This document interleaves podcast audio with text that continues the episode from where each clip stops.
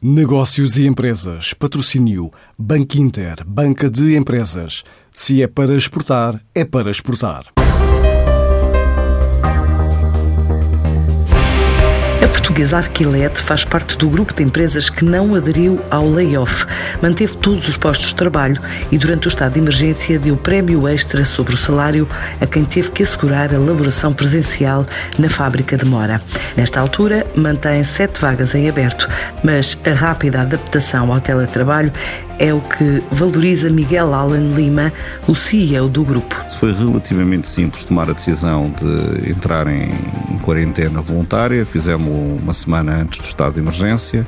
Tomámos a decisão de um dia, no outro dia a empresa estava totalmente em, em teletrabalho, com exceção da fábrica que manteve a sua operação mediante medidas de segurança, nomeadamente através dos equipamentos de proteção individual, que eh, permitiu à empresa manter toda a sua atividade, apesar de eh, o escritório estar fechado e estar cada um em sua casa.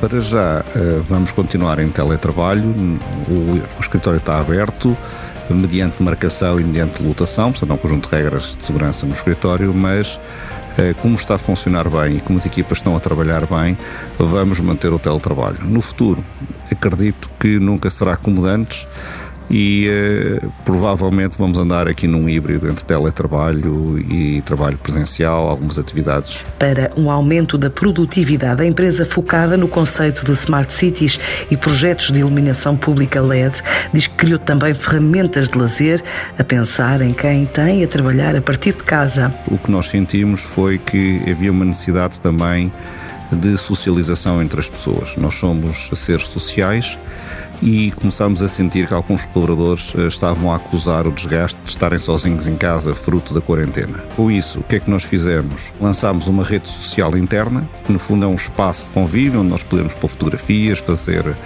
passatempos, eh, partilhar algumas coisas do nosso dia a dia com os nossos colegas.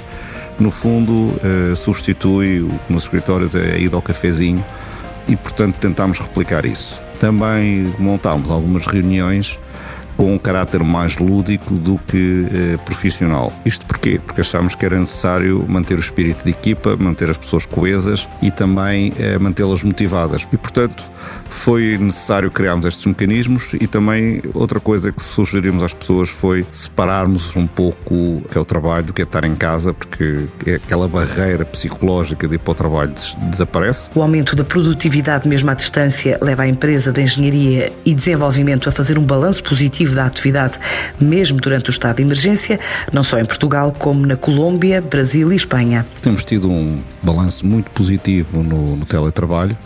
É, aliás, nós, apesar de sermos uma empresa média para, para o standard português, temos pessoas em Mora, no Alentejo, onde temos a fábrica, temos pessoas no escritório em Lisboa e temos também pessoas é, no Porto, na Colômbia e no Brasil. Portanto, de certa forma já estávamos habituados a trabalhar com alguma desmaterialização.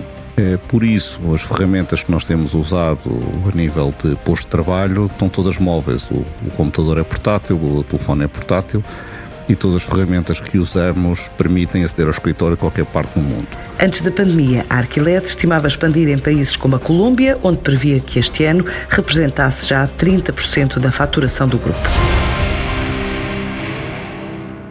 Antes de escolher o banco que o vai ajudar na internacionalização da sua empresa, questione-se. É para exportar a sério? E se a resposta for Sim, é para exportar a sério. Então o seu banco é o Banco Inter Banca de Empresas, com uma plataforma completa de apoio ao negócio internacional e o apoio dos nossos especialistas. Se é para exportar a sério, ligue 707 50 50 50 e fale com o Banco Inter.